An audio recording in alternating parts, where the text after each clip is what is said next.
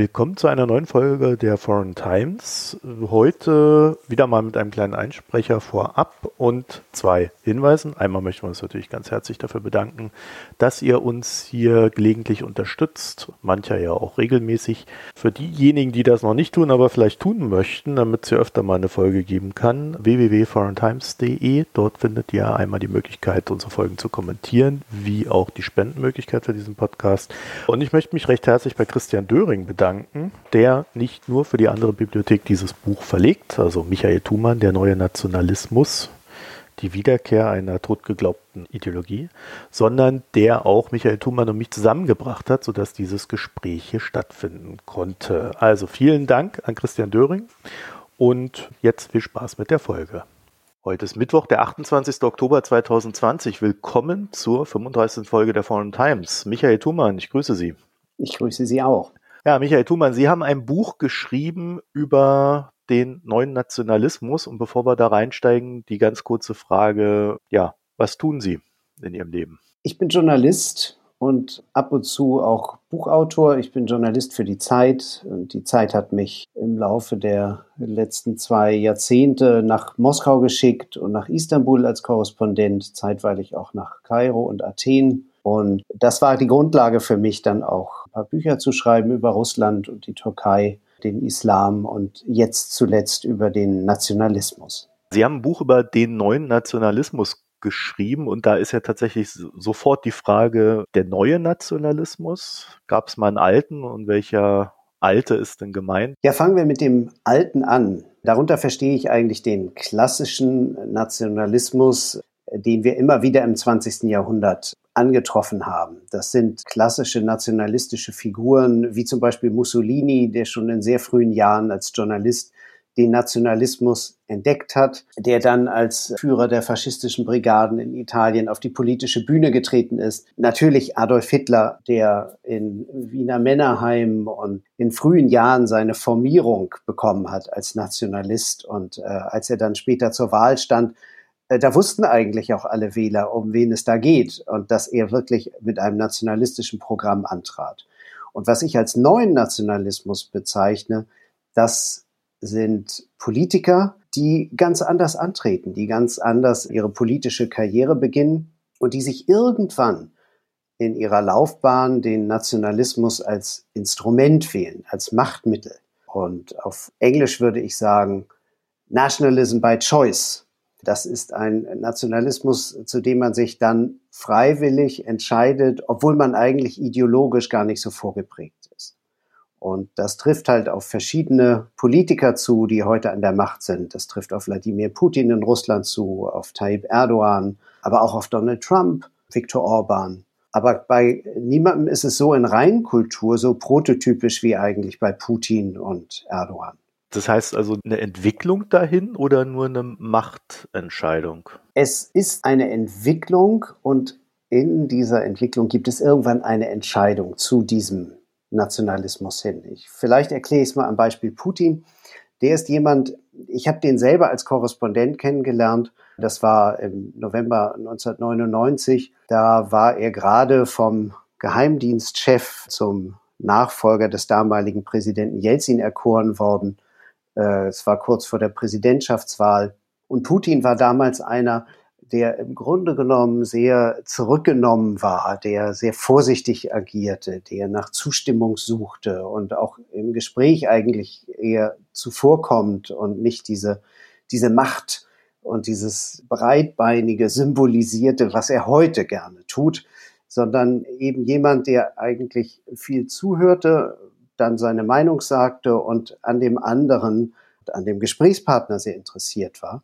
Und in dem Gespräch damals nichts gegen die NATO, nichts gegen die USA und vor allem gar nichts Nationalistisches verlauten ließ.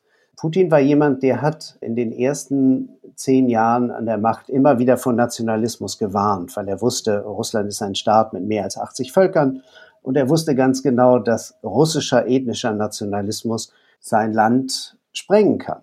Er hat sich dann aber in einer bestimmten Situation, wo er mit dem Rücken zur Wand stand, das war 2012, hat er sich bewusst für den Gebrauch dieser Ideologie als Instrument entschieden. Und zwar in einem Moment, wo seine Popularitätswerte sehr gering waren, wo die Phase, in der er die Russen begeistern konnte. Zunächst hat er ja das Land stabilisiert, so ein bisschen Verlässlichkeit der Regierung eingeführt und dann hat er dank der Ölmilliarden, die Gazprom und Rosneft und andere Konzerne in die Staatskasse spülten, hatte er sehr viel Geld zu verteilen und dieses Geld nutzte er halt eben auch tatsächlich, um dem Volk ich sag mal, Gutes zu tun, um viel aufzubauen. Viele Menschen waren in Arbeit. Das ging alles 2012 zu Ende.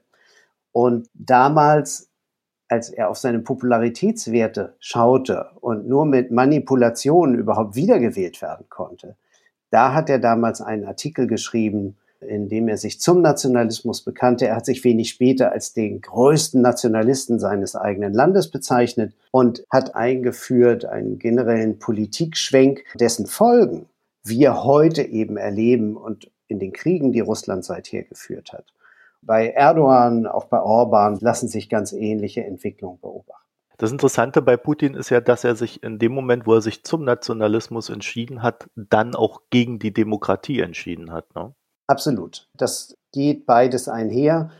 Nun war Putin natürlich nie der, um Gerhard Schröder zu zitieren, äh, lupenreine Demokrat. Und äh, er hat schon gleich zu Beginn seiner Amtszeit die Funktion des Parlaments erheblich geschwächt und äh, das, was er damals die staatliche Vertikale nannte, also im Grunde das Durchregieren von oben nach unten.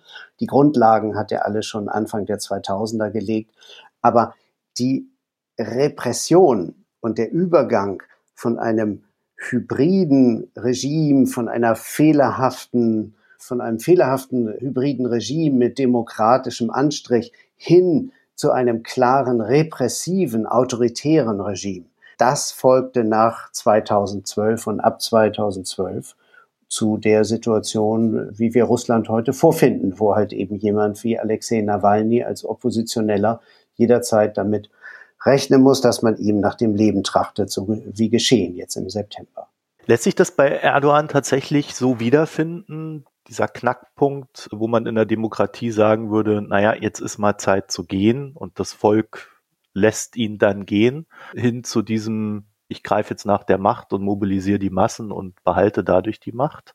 Bei Erdogan lässt sich sehr schön sehen, wie er Anfang der 2000er, als er dann 2003 Ministerpräsident wurde der Türkei und damals getragen wurde von einer wirklich sicheren demokratischen absoluten Mehrheit. Und die absolute Mehrheit in der Türkei ist eben gläubig. Und es war damals eine Bewegung, die gegen die Bevormundung durch die säkularen Eliten und die kemalistischen Eliten, die dem Erbe des Staatsgründers Kemal Atatürk anhingen, diese Bevormundung wollte man abschütteln und dafür stand Erdogan. Er stand auch für ein Freiheitsbekenntnis damals, nämlich eben den Abbau von repressiven Staatsmitteln und für einen pro-europäischen Kurs. Das kann man sich heute kaum noch vorstellen bei dem, was der so täglich sagt.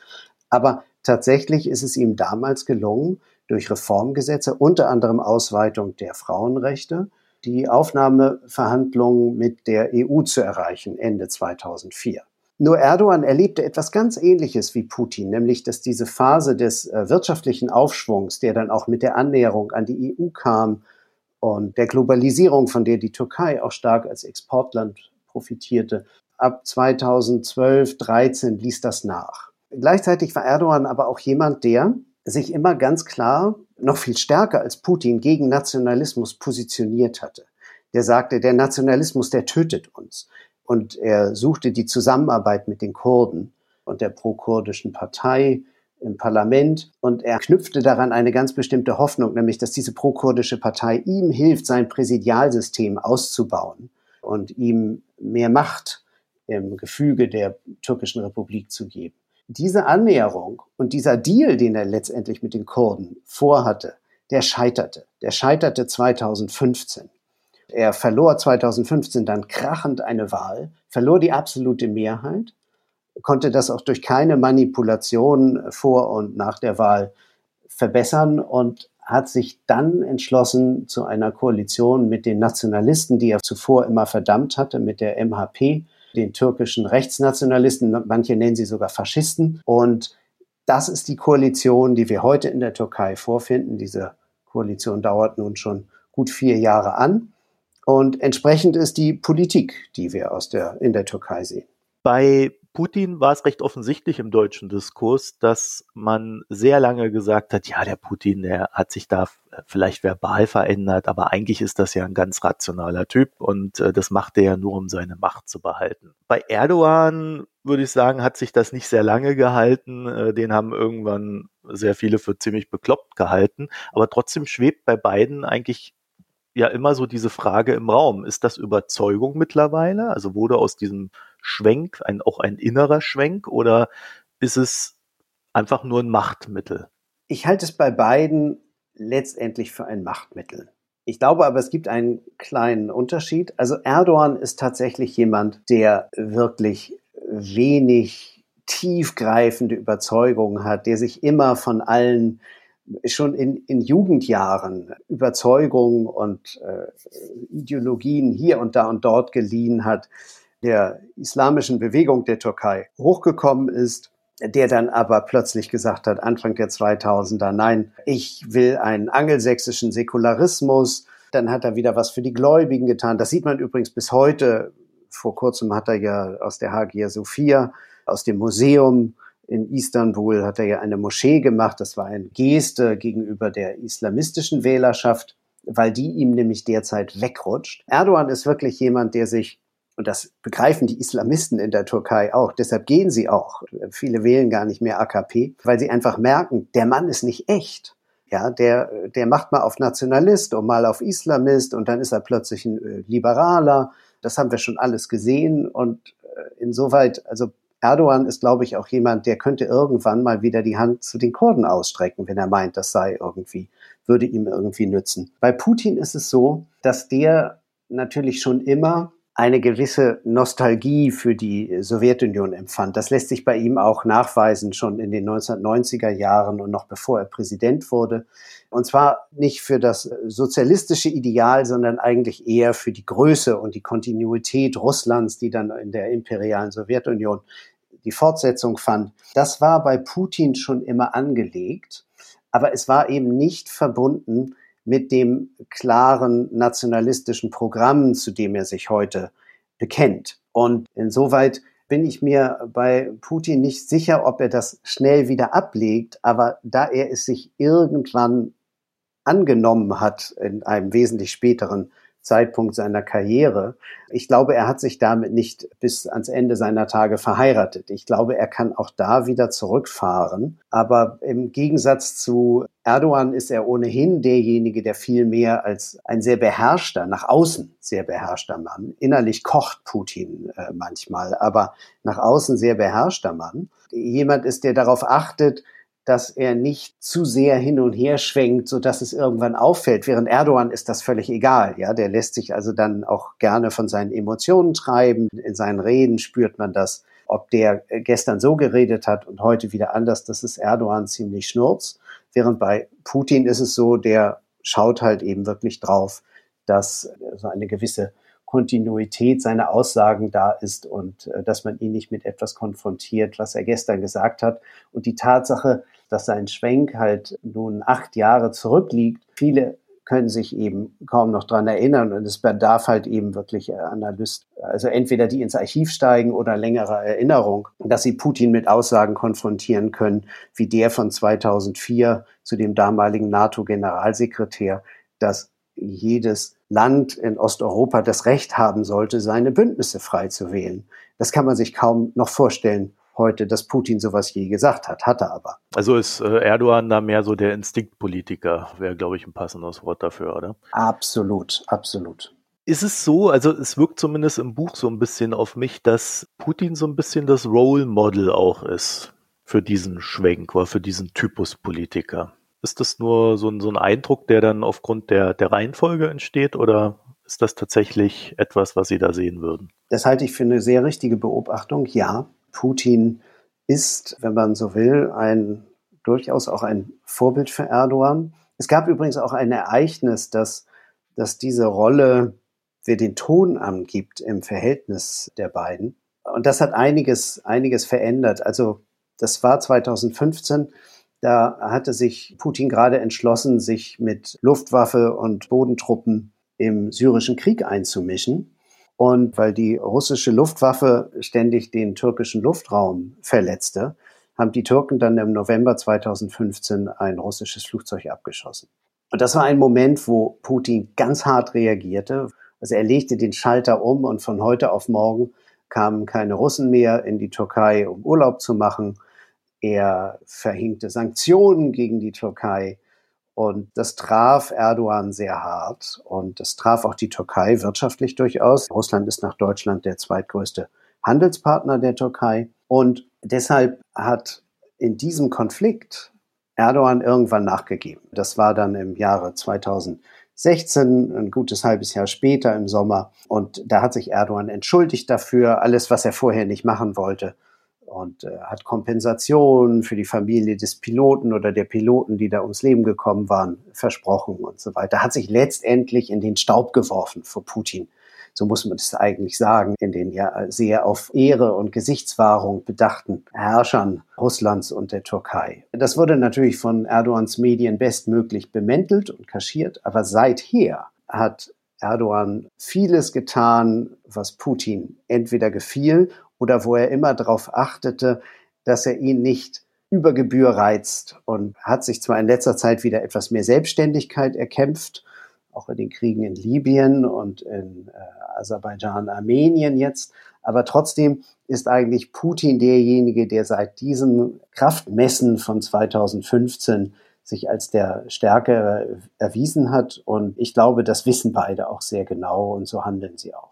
Der Konflikt zwischen den beiden zeigt ja dann auch tatsächlich ein sehr wichtiges Element in diesem ganzen neuen Nationalismus, nämlich Krieg. Ohne Krieg geht das nicht. Ohne Krieg geht's leider sehr oft bei Nationalisten nicht. Das ist übrigens ein Punkt, der mir da auch ganz, ganz wichtig ist, weil es in letzter Zeit, es gibt eine ganze, ganze Bücherregale von neuerer Literatur, die uns weismachen wollen, dass Nationalismus das ist nur so für einen selbst. Äh, da möchte man sich ein bisschen nach außen vor der Globalisierung und vor allem Übel, was so von außen auf einen eindringt, schützen. Und das wird ja wohl noch erlaubt sein und dass das auch mit dem ganz freien Reisen und dass so jeder von hier nach da gehen kann und die Migranten und auch die Waren überhaupt ein bisschen schützen darf man sich doch wohl noch. Und ich halte diese Art, diese Vorstellung dieses Schneckenhaus-Nationalismus für völlig irreal. Weil im Nationalismus selber ist die Expansion und die Aggression schon angelegt, weil man kann sich ja selber nur aufs Podest stellen, wenn dann irgendein anderer unter einem steht. Das passiert halt in den internationalen Beziehungen mit Nationalisten ständig.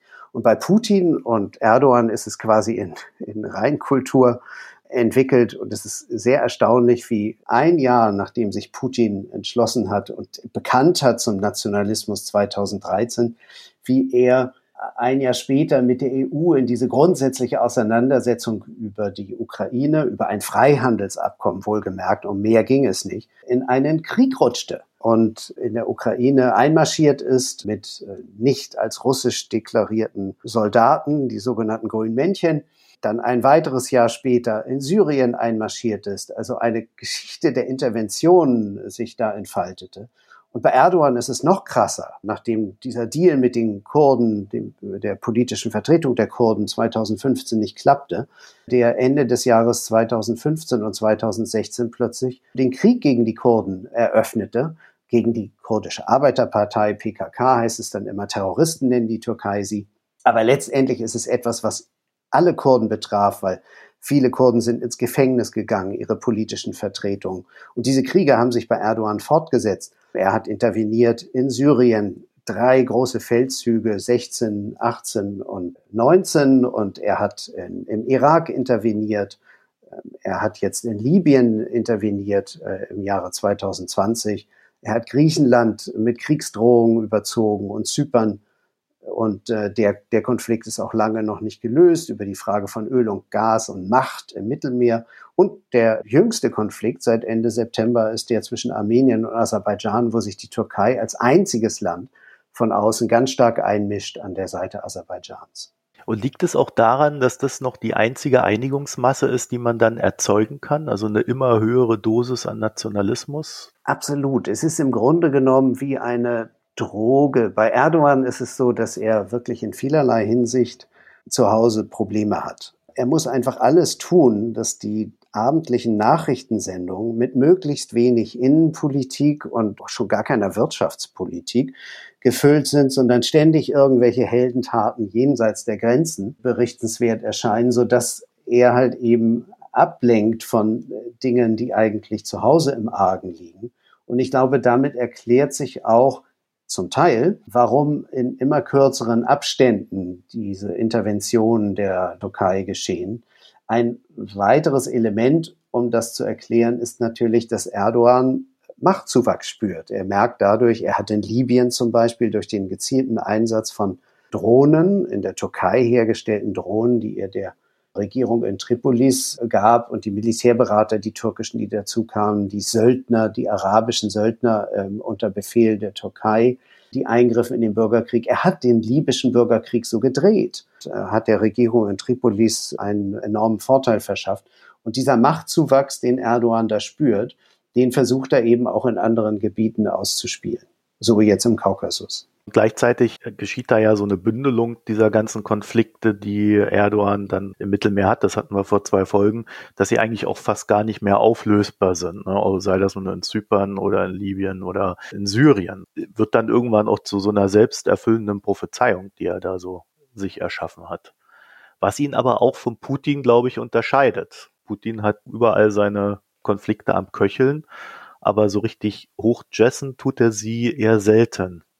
Also ziemlich punktgenau, würde ich sagen. Ja, er macht es punktgenauer und er hat natürlich den, das muss man sagen, er hat den einen lang anhaltenden in der Ukraine, also die Absicht, die Ukraine langsam auf Dauer ausbluten zu lassen zu verhindern, dass dieses Land wirklich zu sich selbst kommt und zu einem stabilen, eigenständigen Land mit einer demokratischen Staatsordnung kommt. Das ist sein Ziel und daran arbeitet er natürlich stets und ständig mit der Konfliktlage in der Ostukraine. Aber man sieht in etwa dem Konflikt in Aserbaidschan und Armenien, da ist ihm nicht daran gelegen, das Ganze hochgehen zu lassen. Da versucht er eigentlich zu deeskalieren, spricht mit beiden Seiten, er hat Truppen in zwei Militärbasen in Armenien, aber Russland hat auch Aserbaidschan Waffen verkauft. Und insoweit versucht er da mit beiden Regierungen zu sprechen und immer wieder zu vermitteln und äh, vermeidet auch bisher, sich klar auf die eine Seite zu stellen. In seinem Fall wäre das dann Armenien. Schließlich stehen die Russen mit Truppen in Armenien. Aber das würde er auch erst dann machen, wenn es wirklich um das armenische Territorium selbst ginge und nicht um die Gebiete, die sich armenische Milizen Anfang der 90er Jahre erobert haben in Aserbaidschan, nämlich Bergkarabach und die umliegenden sieben Gebiete, die sie damals besetzt haben. Wir haben ja in Europa auch ein paar Nationalisten. Also der offensichtlichste wäre ja Orban. Jetzt könnte man sagen, den unterscheidet zu den anderen beiden, über die, die wir gerade jetzt recht ausführlich gesprochen haben, ja dann doch dieser kriegerische Punkt. Ist das dann mehr so ein Ding der Möglichkeiten? Also die empfehlen die Möglichkeiten, Krieg zu führen? Oder äh, gibt es da tatsächlich noch qualitative Unterschiede in diesen Nationalisten? Es gibt natürlich durchaus qualitative Unterschiede. Ich möchte vielleicht auf einen hinweisen, der so ein Kurzzeit-Gelegenheitsnationalist war. Das ist, haben wir schon fast wieder vergessen, Petro Poroschenko der Präsident der Ukraine, den habe ich damals in den Maidan-Aufständen als ein, er ist ja Geschäftsmann, hat ja diese Schokoladenfabriken und sehr leckere, sehr leckere Pralinen, ich mag die sehr gern. Rochen. Und ich habe ihn damals kennengelernt, eben als so einen ganz pragmatischen Geschäftsmann, der dann halt eben sagte, ich möchte gern Präsident werden. Die Präsidentschaft war so halb erfolgreich, viele seiner Reformen sind nicht durchgekommen und äh, da die Wirtschaftslage sich verschlechterte, mochten ihn am Ende der Amtszeit auch nur noch wenige Ukrainer. und vor allem mochten sie nur ganz wenige ihn wieder wählen. Und dann wurde er halt so, so einem Kurzzeit-Gelegenheitsnationalisten, der plötzlich sich nur noch in Armeeuniform zeigte, der nach Osten reiste und ständig also nun den Überlebenskampf der Ukraine betonte. Und dann hat er dann die ukrainische Kirche aus der russischen orthodoxen Kirche rausgezogen, hat die äh, Autokephalie, die Eigenständigkeit der ukrainischen Kirche dann äh, durchgesetzt und äh, damit auch die äh, Orthodoxie erschüttert. Äh, das war dann aber gleich nach der Wahl wieder vorbei. Also man merkte wirklich, er hat dieses Strohfeuer nur für die Wahl entfacht. Und natürlich ist er auch jemand, der nicht plötzlich auf den großen Krieg umschalten konnte. Und bei Orban ist es so, der ist natürlich in den engen Rahmen von erstens NATO, zweitens EU eingebunden und der hat auch gar nicht die Möglichkeit. Aber was man bei Orban übersieht, ist, der rüstet. Der rüstet auf und zwar sehr zielstrebig. Ungarn wird zunehmend zu einer Militärmacht, was Ungarn zuvor nicht war. Ungarn ist, das äh, geht in den Rüstungsexportberichten, die das Bundeswirtschaftsministerium immer herausgibt, unter. Wir achten dann immer darauf, also ist da auch ja kein Gewehr nach Saudi-Arabien geliefert und was ist mit Fregatten nach Ägypten womöglich. Nein, Ungarn ist der größte Kunde der deutschen Rüstungsindustrie. Das ist eine Entwicklung, die, glaube ich, muss man im Auge behalten, weil Orban ist das Militär sehr wichtig und er ist ja ohnehin kein Freund der EU und weiß oder denkt sich, dass die EU vielleicht auch nicht ewig besteht, zumindest wenn er so weitermacht wie bisher und dass man dann halt für den Tag X auch gerüstet wäre. Gleichzeitig würden ihm natürlich ein Haufen Fabriken abspenstig gehen, die von deutschen Autobauern dort betrieben werden.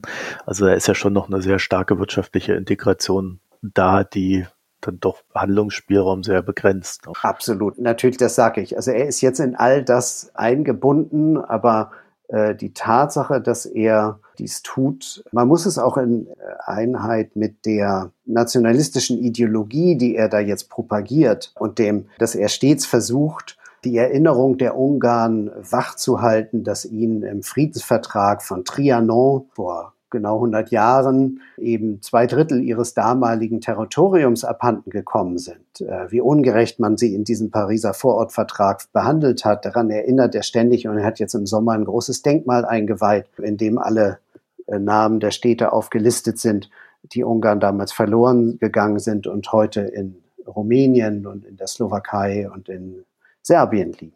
Also man kann schon sagen, auch Europa ist da nicht immun es gibt Anknüpfungspunkte gegen Nationalismus. Es gibt auch, ja, Herrscher will ich ihn jetzt nicht nennen, aber es gibt Präsidenten, die durchaus nationalistische Züge tragen. Aber Europa als Konstrukt kann erstmal verhindern, dass wir davon überrollt werden. Ne? Also wir haben befriedende Möglichkeiten und dadurch Schutzmechanismen gegen die Entwicklung.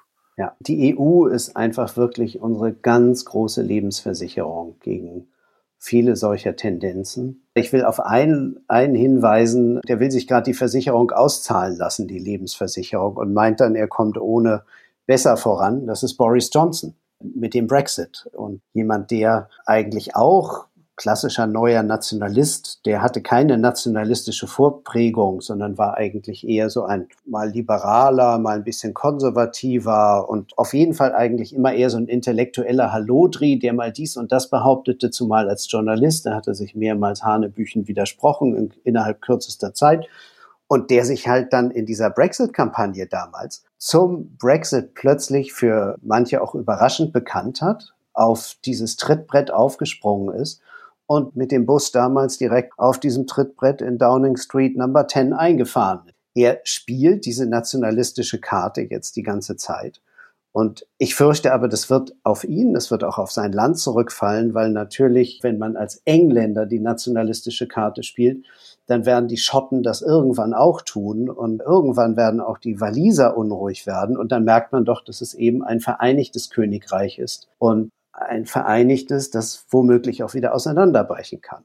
Ja, also ich glaube, letzte Woche gab es in Schottland, da gab es so diverse Umfragen, die da eine gewisse Mehrheit für die Unabhängigkeit Schottlands momentan sehen. Das schwankt sicherlich auch, aber ja, das war ja auch immer eine der Gefahren, die genannt wurde in Sachen Brexit. Ne?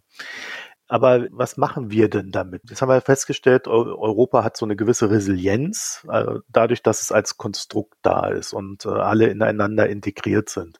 Dann kann man natürlich aus dem Konstrukt raus und sein eigenes Ding machen, so wie das äh, im UK vielleicht passiert. Aber wir müssen uns ja trotzdem zu diesen Ländern verhalten in Europa. Ne? Wir können dem ja nicht ausweichen. Also selbst wenn Orban sagt, ich will jetzt kein EU-Mitglied mehr sein und ich gehe jetzt raus, wir haben ja mit dem zu tun.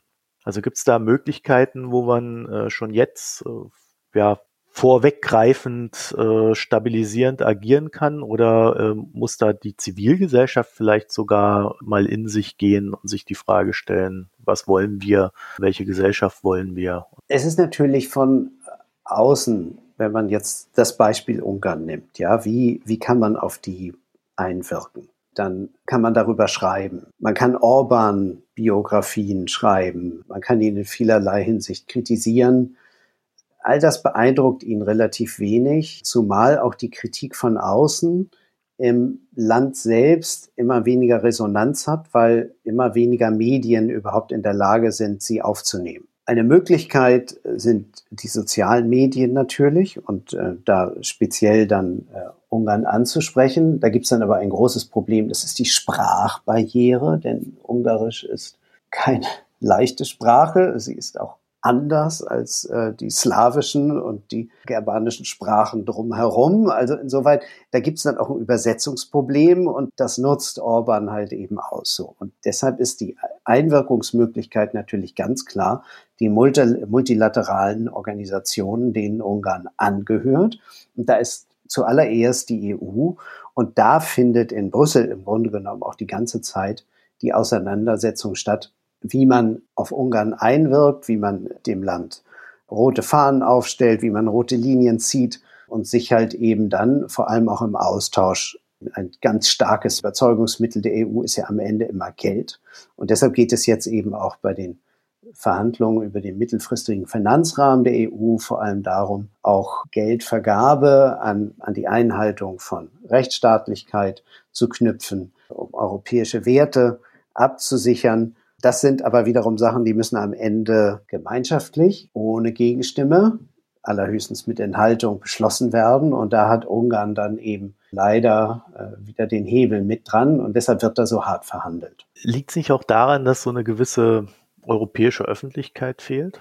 Ja, die fehlt natürlich gewiss dadurch, dass wir dieses Sprachproblem haben und dass wir eben nicht wie die United States of America, dass das Englische uns verbinden würde, obwohl so viele in, Brüssel Englisch sprechen, ist sogar das Land, das die Muttersprachler produziert, gar nicht mehr dabei. Das ist das eine. Das führt dann natürlich auch dazu, dass wir sehr wenige überhaupt europaübergreifende Medien haben, wo ein gemeinsamer Diskussionsraum entsteht und dass auch in den sozialen Medien sich die Dinge nur auf Elitenebene eigentlich vermischen. Wir haben schon eine europäische Öffentlichkeit im Bereich von Politikwissenschaftlern oder Historikern und NGOs. Da ist wahnsinnig viel vernetzt. Aber die Frage, wie man es dann weit in die Gesellschaft trägt und dann zumal auch äh, zu jenen, die dann nicht ja täglich auf Twitter auf Englisch kommunizieren oder womöglich äh, gar keine Fremdsprache sprechen. Das ist halt die die große Frage, wie man die in diese gesamteuropäische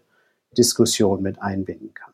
Und wir haben ja diese Problematiken schon in Europa untereinander. Und wenn wir dann so unser Verhältnis zu äh, der Türkei oder Russland betrachten, das ist ja auch nicht gerade leichter geworden und auch sehr stark von, naja, äh, dem Versuch verschiedener Seiten geprägter Einfluss auf die öffentliche Meinung zu nehmen. Es gibt sowohl aus Russland wie aus der Türkei, es, es es gibt dort Überlegungen und Konzepte, wie man die hiesige Öffentlichkeit beeinflusst. Also nehmen wir einfach mal Russland. RT, dieses russische staatliche Medienkombinat, unter deren Dach einfach viele Dinge passieren. Die haben Nachrichtenagenturen, die haben, die produzieren Podcasts, die haben Fernsehstationen und Agenturen. Sputnik ist übrigens die die Agentur, die bei uns in Deutschland äh, auf Deutsch publiziert. Und RT hat ja auch einen im Internet erreichbaren Kanal, wo sie äh, Fernsehen äh, und Talkshows machen. So, und das ist natürlich als Versuch gedacht, Fragt man sie danach, sagen die sofort, ja, was macht ihr denn Deutsche Welle, BBC? Ihr sendet alle bei uns. Der Unterschied ist dann natürlich, dass in der, in der Deutschen Welle und der BBC, obwohl halb staatlich finanziert, dass es halt eben dann doch ein britisches beziehungsweise deutsches journalistisches Ethos gibt in diesen Redaktionen. Und die BBC ist überhaupt auch kein Staatssender, sondern ist ein öffentlich-rechtlicher, wie unsere öffentlich-rechtlichen, die sind ja nach dem Modell der BBC gebaut. Und RT ist einfach eine rein staatliche Veranstaltung. Und da sitzen die Chefredakteure morgens in der Schalte mit dem Pressesprecher von Putin.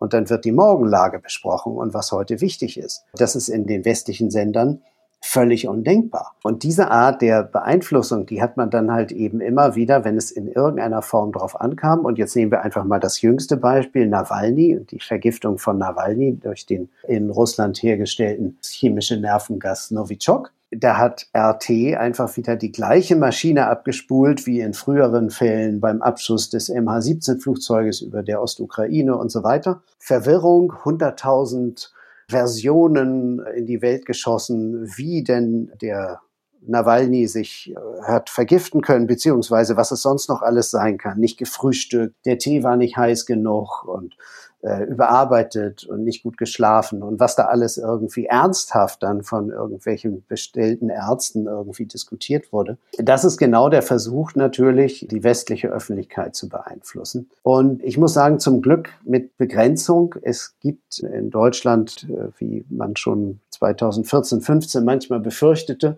wo dann alle Sachen, wo viele sagten, ja, wozu denn jetzt Sanktionen noch gegen Russland? Und das möchten wir eigentlich doch nicht. Und äh, haben wir den Russen nicht schon genug im Zweiten Weltkrieg angetan? Und diese ganzen Argumente, die dann natürlich, und haben wir nicht die NATO erweitert und war das nicht furchtbar ungerecht? Also es gibt eine ganze Reihe von Argumentationsmustern und Clustern, die aus Russland in die äh, durchaus mit Erfolg in die äh, deutsche öffentliche Diskussion transportiert wurden. Aber eine Mehrheit der Deutschen hat sich dieser, dieser Lesart eben nicht angeschlossen. Und es ist halt eben gerade bei Nawalny sichtbar geworden, dass auch die, die russischen Versionen da dann am Ende wenig Überzeugungskraft hatten.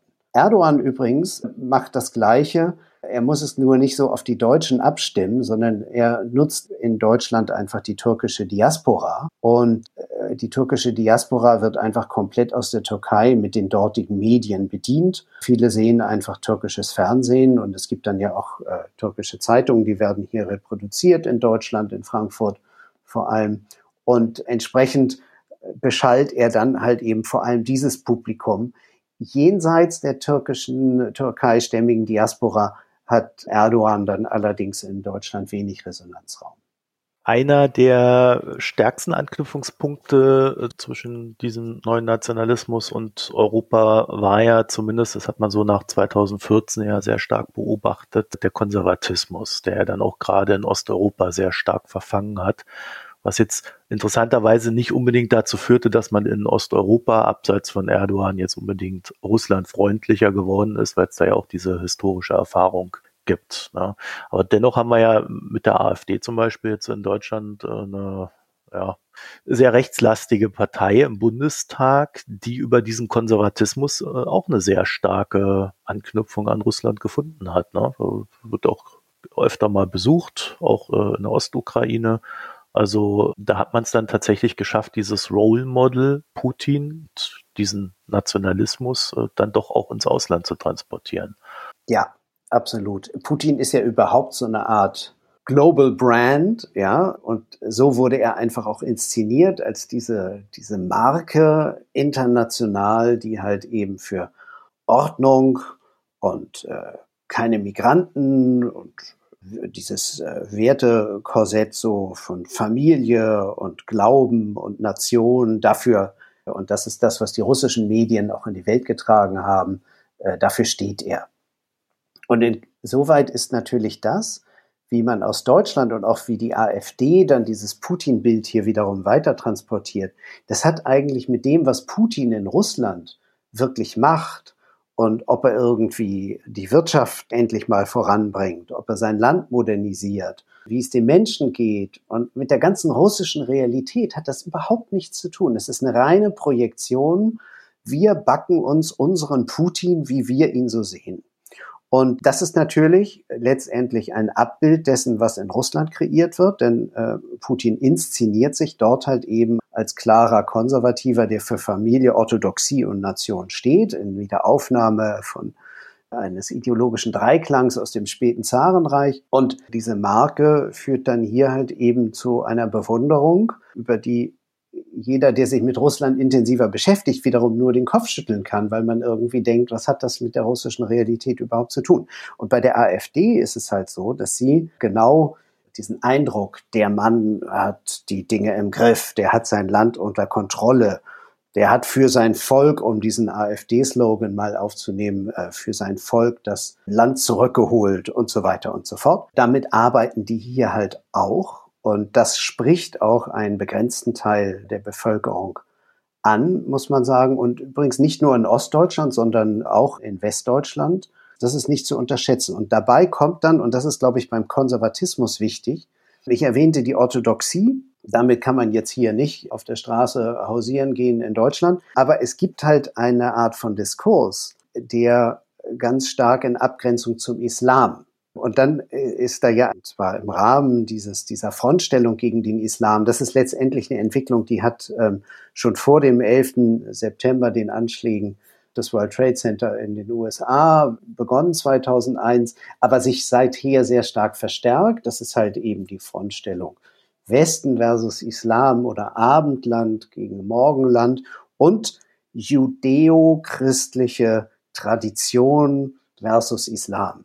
So, und da muss man doch mal sagen, diese judeo-christliche Tradition, von der dann auch in der AfD, aber bis hin in Teilen der CDU und so weiter immer wieder gesprochen wird, also von Konservativen in aller Regel. Das ist ein komplettes Konstrukt, wenn man sich das ja furchtbare Nebeneinander von Juden und Christen in Europa seit der Reconquista, äh, seit der großen Pest 1349 bis hin zur Judenvernichtung durch die Deutschen im Zweiten Weltkrieg anschaut, weiß ich nicht, woher diese judeo-christliche Tradition jetzt äh, plötzlich kommt. Das war halt lange Zeit ein ganz klarer Gegensatz und es wird auch nicht plötzlich dadurch eine, eine wunderbare Einheit und Tradition, dadurch, dass jetzt plötzlich der Islam als neuer Feind erkannt wird. Hier wird etwas konstruiert, um einen anderen draußen vor der Tür zu lassen und sich dadurch wiederum klar zu positionieren. Und das ist Teil dieses neuen Konservatismus. Vielleicht so zum Ende hin, wie erfolgreich ist denn das Ganze? Wenn wir jetzt auf uns selber in Deutschland wie auch in Europa gucken. Verfängt das? Sind wir bedroht? Müssen wir Angst haben? Naja, in Deutschland, vielleicht schauen wir darauf kurz nochmal im Speziellen, weil bei uns gibt es, ich habe mich bei der Recherche für das Buch recht intensiv umgeschaut, weil ich natürlich gerne auch so eine Person hier näher beschreiben würde. Und ich habe keinen Prototypen gefunden. Und das liegt daran, dass dieser neue Nationalismus, der Gelegenheitsnationalist, der kommt halt eben auch nicht vom Rand, sondern das ist schon jemand, der aus der Mitte des Landes kommen muss. Putin war halt jemand, der war schon Präsident und hatte auch, in den war ja schon zweimal gewählt und äh, deshalb jemand, der also durchaus aus der Mitte, aus dem Establishment selber, mehr Establishment ging ja nicht als Geheimdienst in, in Russland und natürlich Erdogan äh, 2015 auch schon lange an der Macht gewesen, zwölf Jahre und insoweit auch längst Establishment. Die AfD hat einerseits den Vorteil, dass sie in all diesen rechten Ideen frei drehen kann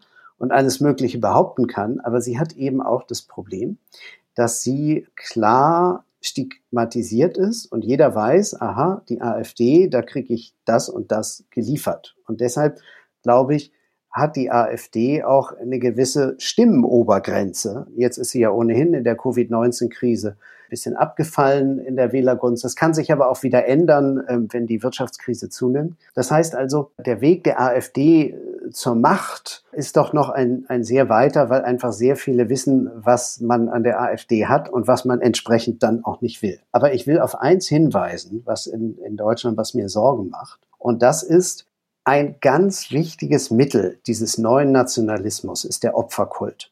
Und das kann man nachweisen bei Putin, bei Trump, bei Erdogan, bei Orban, das ist diese Selbstviktimisierung. Wir sind das Opfer, ich bin das Opfer, ich persönlich werde verfolgt. Ich werde so verfolgt wie meine Wähler, wie meine Anhänger, wie mein Volk. Wir sind immer irgendwie zu kurz gekommen. Und diese Stimmung verbreitet sich auch in Deutschland. Ich habe den Eindruck, dass jetzt zum Beispiel in der Covid-19-Krise fühlen sich doch eine ganze äh, Menge von Leuten irgendwie benachteiligt und fühlen sich dann bemüßigt, auf diesen äh, Corona-Demonstrationen, äh, Anti-Maßnahmen-Demonstrationen das Virus weiter zu verbreiten natürlich und zu protestieren gegen die Maßnahmen und sich selber als Opfer sehen. Es gibt aber auch natürlich die, die AfD sieht sich sowieso als permanentes Opfer, weil irgendwie nicht ausreden lassen und sie dürfen ja nichts im Bundestag und alle und die Medien wollen ja nicht mit ihnen sprechen und so weiter und so fort. Es gibt aber auch Opferkult in anderen Bereichen. Jeder, der sich in Deutschland als Minderheit irgendwie sieht, hat dann auch betont wieder diese Opferrolle. Da muss man gar nicht rechts für sein. Das kann auch links sein. So, und das Problem an diesem permanenten Opferdiskurs ist, dass die Gesellschaft zerfällt und dass man sich halt eben in den Opfer-Communities äh, zusammenfindet, aber eben das große Ganze eigentlich verlässt. Und das ist meine Befürchtung, weil das ja etwas ist, was wir eben doch über Jahrzehnte in der, in der Bundesrepublik, auch im vereinten Deutschland einfach, einfach hatten, dieses, dieses, äh, eine gewisse Grund, gemeinschaftliche Grundlage, ein Grundkonsens und eben auch dieses gemeinschaftliche Dach, äh, und diese Gemeinschaft, in der wir uns eigentlich zu finden glaubten. Und ich glaube, das geht verloren und das genau ist das Einfallstor für neue Nationalisten. Äh, da könnte irgendwann einer, den wir jetzt noch gar nicht kennen, auf der Bühne erscheinen und sagen, ja, richtig, ihr seid das Opfer, ich bin das Opfer und da machen wir jetzt mal was draus. Also so dieses Trumpsche I am your voice. Genau. Und dann wird die Vereinzelung, die gerade stattfindet, äh, dann in eine ja, Bewegung kanalisiert und Anführungszeichen aufgeräumt. Ja, und dann versucht man als Minderheit im Lande irgendwie die Mehrheit zu erringen. Wie weit sind wir da fortgeschritten? Ich hatte den Eindruck, dass in der ersten Phase der Covid-19-Krise, und das ist ja auch interessant, wie sich da so die neuen Nationalisten geschlagen haben, dass eine Entwicklung erstmal ein bisschen aufgehalten hat und dass sich doch ein größerer Teil der Bevölkerung mit dem Virus auseinandersetzte, die Maßnahmen verstand und auch bereit war, das umzusetzen und sich im Grunde genommen da dann auch wieder mehr so ein Gemeinschafts Gefühl ausbreitete. Und das schlug sich dann auch darin nieder, dass die AfD sank in den Umfragen und auch die anfänglichen Proteste gegen die Maßnahmen, die waren also in der ersten Jahreshälfte ja nur noch nicht so beeindruckend. Letztendlich hat sich aber, und das wird man jetzt sehen im weiteren Verlauf der Pandemie, ob dieser, dieser Konsens eigentlich hält und ob neue Maßnahmen, die beschlossen werden, ob die dann noch von so vielen Menschen getragen werden oder ob dann nicht doch die Gesellschaft wieder zerfällt in Gruppen, die sich benachteiligt oder bevorteilt fühlen in irgendeiner Form. Und auf diese Art und Weise dann halt eben auch genau dieser, dieser Opferkult wieder an Fahrt aufnehmen kann. Mein Bedenken bei der ganzen Sache wäre, dass natürlich Covid-19 so als Einigungsmasse jetzt auch nicht unbedingt taugt, weil es ein ein Sonderereignis ist mit begrenzter Haltbarkeit. Eigentlich bräuchten wir ja eine erweiterte Idee von unserer Gesellschaft. Also äh, wenn es, wenn ein alter Konsens nicht mehr taugt äh, oder nicht mehr angenommen wird, dann, also ich will jetzt nicht sagen, braucht es einen neuen Konsens, sondern dann braucht es einen weiterentwickelten Konsens. Den kann man ja in Deutschland erstmal finden, aber man bräuchte ihn dann auch für die EU. Spätestens der Brexit hat das ja gezeigt. Ja, wir brauchen so eine Art neuen Konsens und natürlich eine Verständigung darauf, in welcher Staatsordnung, auch in welcher internationalen Verfasstheit wir leben wollen.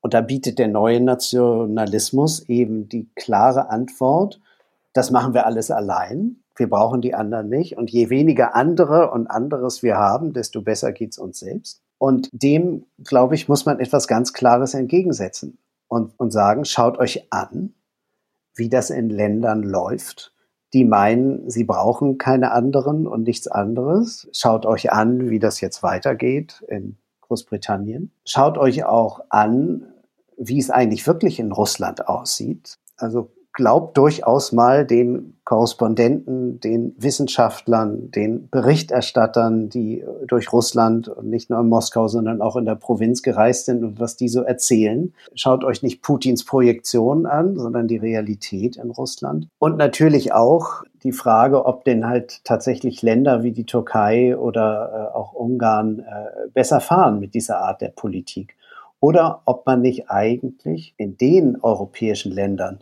die sich halt wirklich dem Multilateralismus und der Gemeinschaftlichkeit und auch der Vergemeinschaftung von Aufgaben, der Zusammenarbeit, diesen Prinzipien verschrieben haben, ob es denen nicht eigentlich am Ende viel besser geht. Und dazu kommt dann natürlich noch die große Frage, in einer Welt, wo sich zuletzt die Vereinigten Staaten unter Trump immer mehr verschließen in einer Welt, in der Handelskriege ausbrechen, in einer Welt, in der einerseits China und äh, andererseits die USA äh, zunehmend zu großen Rivalen werden, aufeinander einschlagen und Europa dann fragen, ja, auf welcher Seite steht ihr denn? Da ist es, glaube ich, ganz wichtig, eine Gemeinschaft zu bilden, die stärker ist als der einzelne Nationalstaat in Europa mit schrumpfender Bevölkerung und im Weltmaßstab dann auch schrumpfender Wirtschaftsleistung, weil andere umso viel schneller wachsen und das Bewusstsein dafür zu schaffen, dass man tatsächlich nur gemeinschaftlich noch diesen Wohlstand,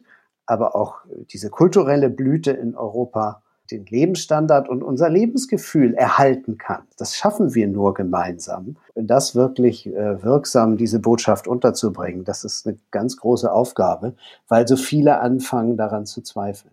Michael Thumann, ich danke für das Gespräch. Sehr gerne.